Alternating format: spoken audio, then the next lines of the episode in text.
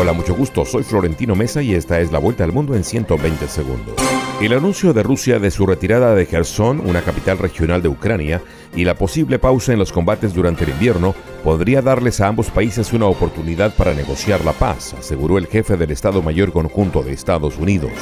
El presidente estadounidense Joe Biden calificó las elecciones de medio mandato de buen día para la democracia, en el que los demócratas resistieron mejor de lo previsto una ola roja republicana que probablemente se reduzca a una corta mayoría en la Cámara Baja.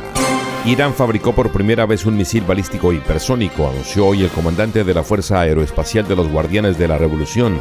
Este misil podrá atravesar todos los sistemas de defensa a cinco veces la velocidad del sonido.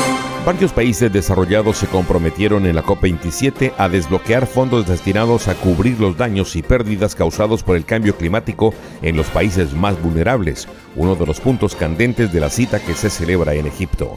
El huracán Nicole tocó tierra esta madrugada en el estado de Florida, Estados Unidos, donde se emitieron órdenes de evacuación obligatoria en tres condados, indicó el Centro Nacional de Huracanes.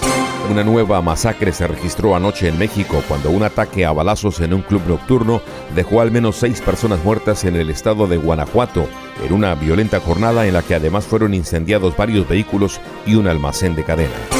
La Comisión Global de Política de Drogas, integrada por expresidentes latinoamericanos y otros líderes mundiales, aplaudió el esfuerzo del gobierno de Colombia por darle un giro a la fracasada guerra contra el narcotráfico y propuso la regulación legal de todas las drogas. El Ministerio de Defensa de Brasil publicó un reporte en el que destacó las fallas en los sistemas electorales de la nación y propuso mejoras, pero no había nada que corroborara las acusaciones de fraude que lanzaron algunos de los simpatizantes del presidente Jair Bolsonaro. Esta fue la vuelta al mundo en 120 segundos.